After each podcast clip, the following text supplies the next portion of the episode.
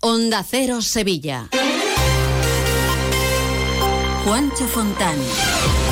¿Qué tal? Buenos días. Espartinas estrena este lunes su demandada conexión con la autovía A49 mediante la finca El Escribano y la S40, una infraestructura cuyas obras empezaron la primavera del año pasado. Una reivindicación histórica de los vecinos que sufren a diario atascos para llegar a Sevilla a través de la travesía de Gines o para salir hacia Huelva por un brete.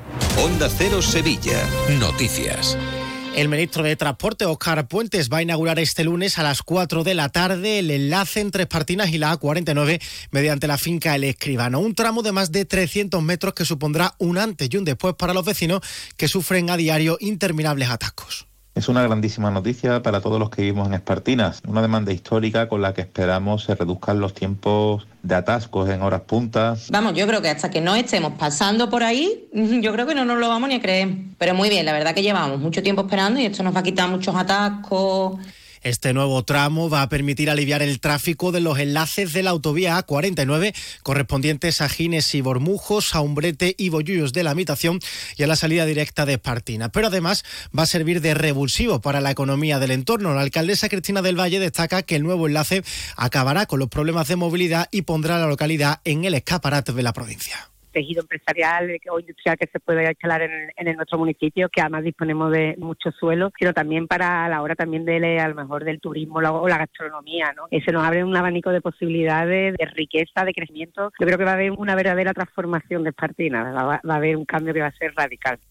También en la carretera, hoy además empiezan las obras de reparación del firme de la A92 entre Araal y Paradas, un tramo de 21 kilómetros por el que circulan una media de 25.000 vehículos al día. Esto va a afectar al tráfico con tramos que pasarán de dos carriles a uno por sentido, afectando sobre todo la circulación en las salidas Araal El Coronil y Araal Morón de la Frontera. Y por otro lado, siguen este lunes los cortes de tráfico en la Plaza del Duque por los trabajos de reasfaltado. La, la circulación va a estar cortada de 10 de la noche a 6 de la mañana hasta el próximo miércoles.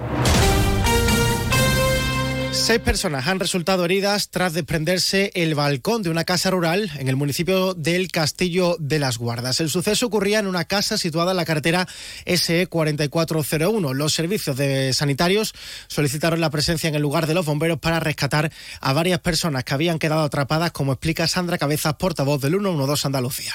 Han procedido a apuntalar la estructura, un balcón de 6 metros de largo, y a precintar la zona de la vivienda en mal estado. Los servicios médicos han atendido a seis personas, de las que no han trascendido más datos, de las cuales cinco han sido evacuadas por los sanitarios a un centro hospitalario y otra se ha trasladado por medios propios. En otros asuntos les contamos que un total de 1.081 aspirantes se examinaban ayer domingo a las pruebas de acceso a la bolsa de Tusán para cubrir 250 plazas de conductor.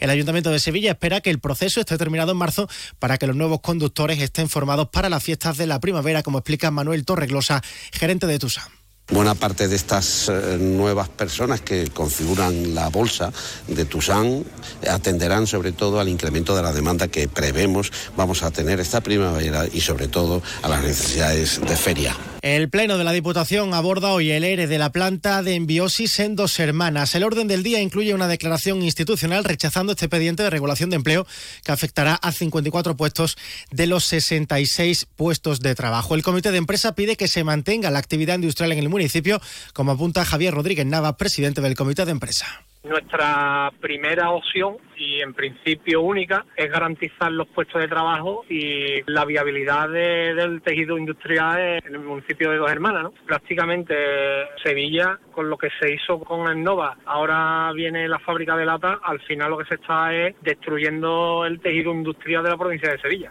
Y otro pleno, en este caso de modificaciones presupuestarias, se va a celebrar este miércoles en el Ayuntamiento de Sevilla. Se va a modificar una partida de 10 millones de euros de parques y jardines y una segunda de algo más de un millón para el mantenimiento semafórico de la ciudad. El Gobierno municipal mantiene la intención de convocar el pleno de presupuestos en esta primera quincena de febrero, a pesar de que todavía no se ha cerrado el acuerdo. El delegado de Hacienda, Juan Bueno, confirmaba que solo se está hablando con el PSOE y que las negociaciones están siendo difíciles. Hasta ahora únicamente estamos con el Partido Socialista.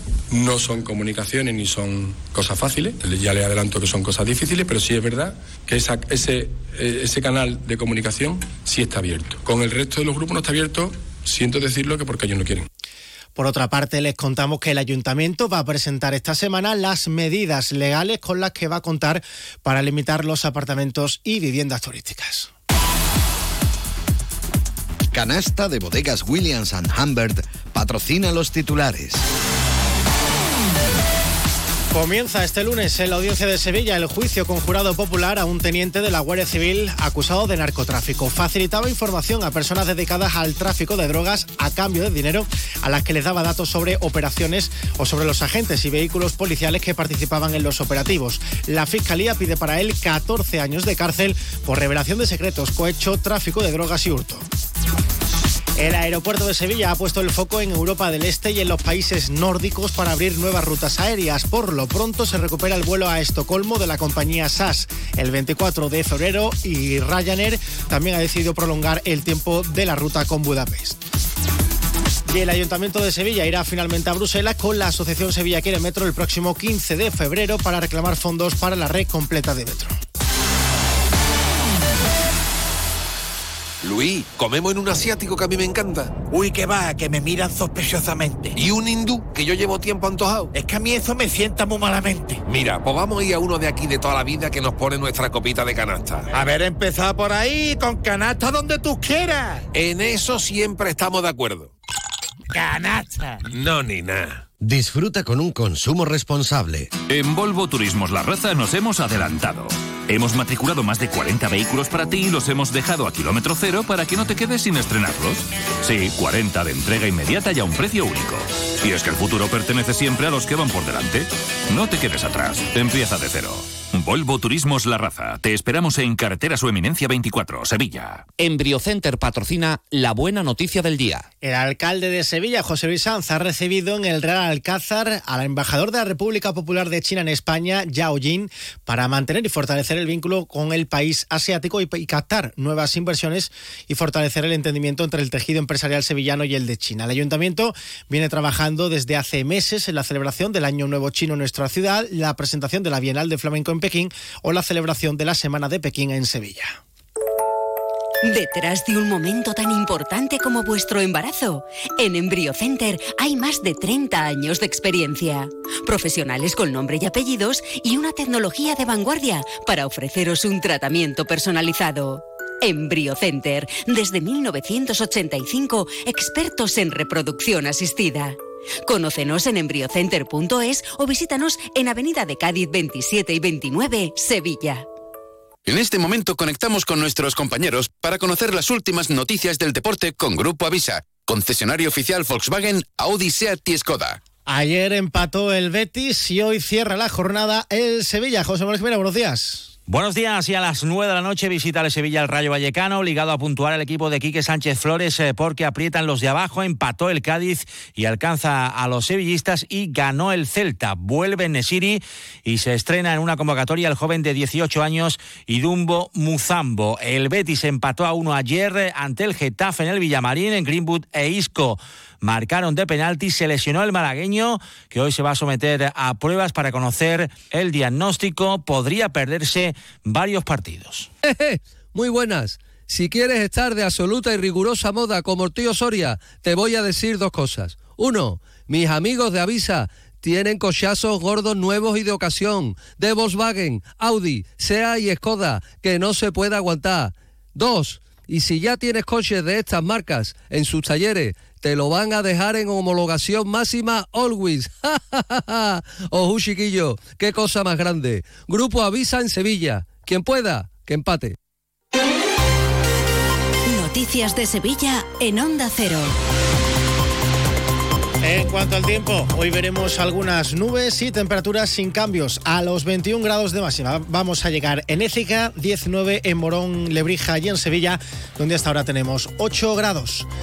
Más noticias de Sevilla y Provincia a partir de las 12 y 20 a más de uno con Chema García y Susana Valdés. Mientras les dejamos informados en la mejor compañía, la de Carlos Alsina, aquí en Onda Cero. Que tengan un buen comienzo de semana. Muy buenos días.